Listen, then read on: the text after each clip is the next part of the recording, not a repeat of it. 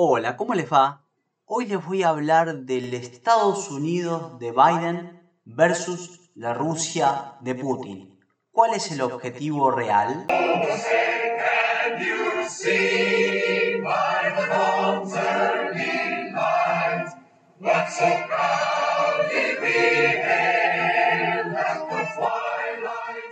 Existen estudios y datos que relacionan históricamente la popularidad de presidentes estadounidenses con su participación en conflictos armados.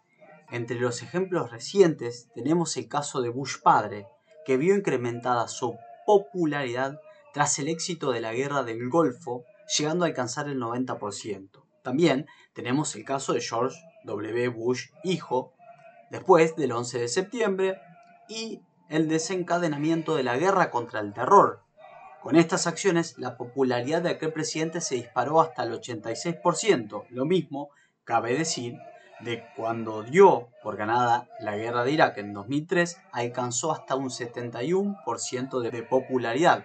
Es por ello que a lo largo del siglo XX y parte del XXI, encararon la decisión de afrontar conflictos armados tomados como un verdadero intento del presidente de turno por mejorar su imagen ante sus compatriotas. Hoy, Joe Biden atraviesa un momento en el que su popularidad no da buenas señales y rememora un viejo debate presente en los ámbitos políticos y académicos. Si involucrarse en un conflicto armado, como puede ser por ejemplo la guerra de Ucrania, quizás no de manera tan directa, pero sí de manera activa, aumentará su popularidad en la política interna. ¿Sabes cuál fue el único presidente norteamericano desde 1980 a la actualidad que no inició una guerra? Sí, se trata de Donald Trump.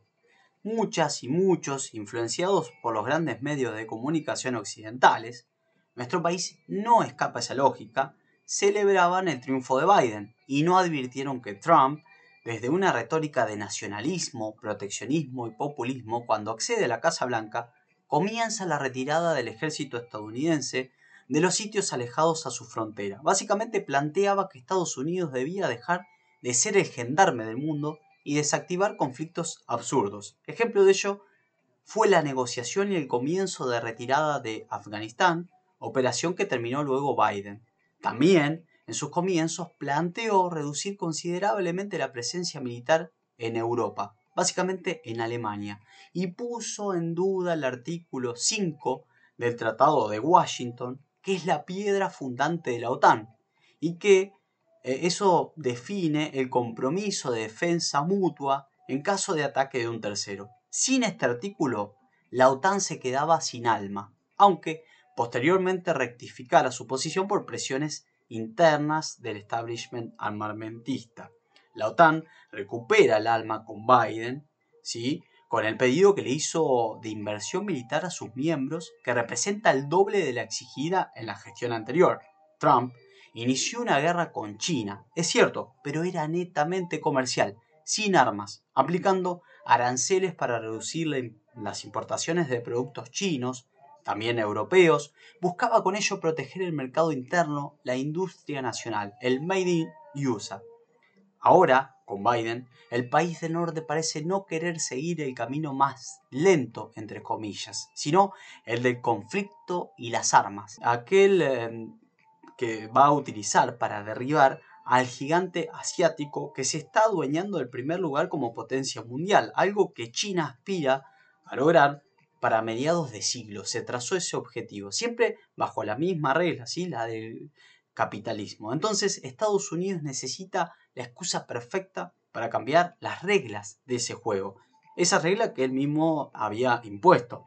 Necesita reactivar su economía, más aún después de la pandemia que le pegó muy duro, le afectó, fue uno de los países que más les afectó en su economía, en su PBI, y necesita dar por finalizada la globalización, bloquear mercados, aplicar sanciones económicas y finalizar con la dinámica de comercio internacional.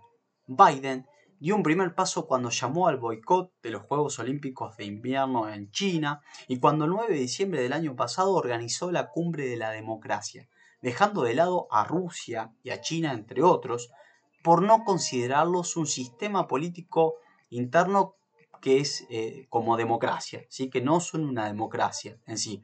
Eso valió una respuesta anticipada de China unos días antes organizando el Foro Internacional para la Democracia con más de 120 países invitados, dando a conocer el White Papers denominado una democracia que funciona donde destaca lo que significa democracia para ellos. ¿sí? Tiene diferentes aristas una democracia. Y paradójicamente Vladimir Putin luego le facilita el paso siguiente, porque a partir de su invasión a, Ucrania, según mi opinión, Estados Unidos tiene mucho para ganar.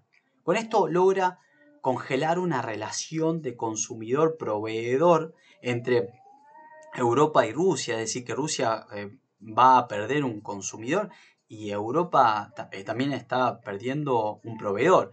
Y a partir de esto le vende Estados Unidos su gas licuado a Europa para sustituir al menos de urgencia el gas ruso. Además, con esto también le encarece la producción a un país que lo estaba superando la competencia por productos manufacturados. Me refiero a Alemania, ¿sí? que es muy dependiente del gas ruso. Se calcula que su industria insume alrededor del 60% del gas de ese país. También con la suba del precio de los combustibles afecta a la producción china. El país ya experimentaba una crisis energética desde el año 2021 por carecer de fuentes propias de hidrocarburos, por su alejamiento de Australia, que le proveía carbón, y ahora todo esto le agrava la situación, sin dudas. También podría interrumpir el trazado de la ruta de la seda, una gran apuesta que tiene China para expandirse por el mundo, comercialmente hablando, obvio, en especial poder llegar directamente a Europa, esa Europa de Occidente. Pero no olvidemos que todo esto le da la posibilidad de subir, de recuperar la popularidad interna al actual presidente de Estados Unidos.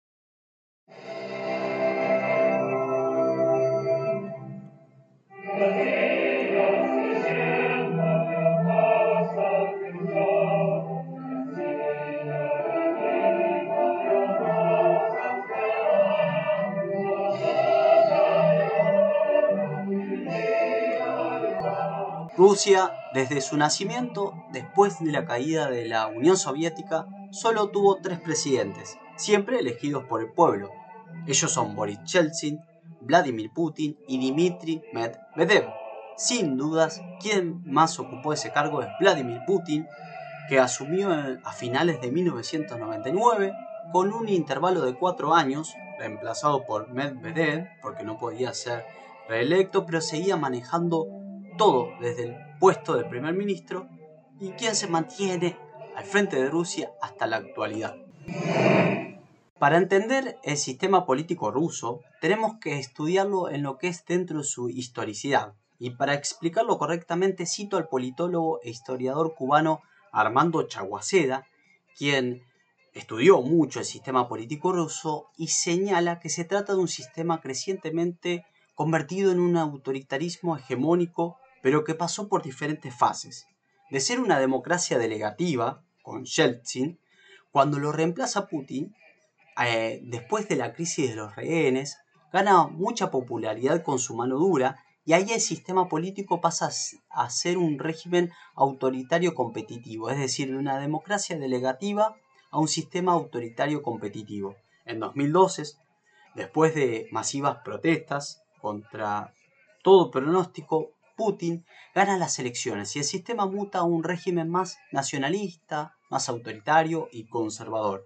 Y desde el año 2014, después del anexo de Crimea, el régimen se vuelve autoritario hegemónico no competitivo, lo cual trae una supresión de la oposición de la sociedad civil, cierre de muchos medios de comunicación, restricciones de libertad de prensa y libertad a civiles, se produjo el exilio y el encarcelamiento de opositores e incluso envenenamientos. Ustedes recordarán lo sucedido con Alexei Navalny en el año 2020. Con todo ello, aniquiló una buena parte de la oposición real, dejando solo la existencia de una oposición más tolerada o manejable. Con ese sistema político interno, vale decir también que simpatiza y en algunos casos fomenta los sistemas autoritarios de países que forman parte de su área de influencia, como por ejemplo en Georgia, donde también tuvo un conflicto cuando, producto de la Revolución de las Rosas, llega al poder un presidente con una mirada pro-occidental. En Bielorrusia es socio de Lukashenko, alguien que ocupa el poder desde el año 1994, recurriendo a todo tipo de artilugios, fraude, represión de las protestas civiles, persecución de opositores, es lo más rancio que hay quizás en Europa en este momento. Socio de Orbán, también en Hungría, con todo el antecedente desagradable que conocemos de él, de xenófobo, homofóbico, asociado también a los presidentes autoritarios de los países de Asia Central de la ex Unión Soviética. Principalmente, se siente más seguro controlando el sistema político de Bielorrusia y Ucrania porque son el enclave a la Europa de Occidente. Es su llegada. Y es por eso que perder el control de uno de ellos escaló a, estos niveles impensados. Sin obviar, por supuesto, la provocación de la OTAN. ¿no? O sea, reconocer una cosa no significa eh, eliminar la otra. Eso, mis queridos amigos, lo que hace Putin es imperialismo al estilo de Oriente, pero lo es, perdón por los que simpatizan por él. Pero no se puede usar un manual para juzgar cuando lo hace una potencia militar y cambiarlo ese manual para juzgar lo que hace otra potencia militar que quizás me simpatiza más o no me molesta tanto. Ahora Putin dice que se acabó el mundo unipolar y paradójicamente lo hace cómplice del plan de Biden, sea un cómplice consciente o sea inconscientemente enfrascado en su orgullo nacionalista, pero lo hace. Quizás como una gracia de la historia, se repite el escenario posterior a la Segunda Guerra Mundial, donde en la conferencia de Yalta, en la foto salen tres presidentes debatiendo cómo dividir el mundo. Pero realmente en esa foto sobraba uno, ¿sí? Era Churchill, porque Estados Unidos y la Unión Soviética ya habían decidido dividirse el mundo en dos para eliminar a sus otros rivales directos. Ahora Rusia, semejante a ese momento, ayuda a la idea de un nuevo orden mundial, el cual no se puede dar sin las armas, al menos rápidamente. Hoy el objetivo parece ser China.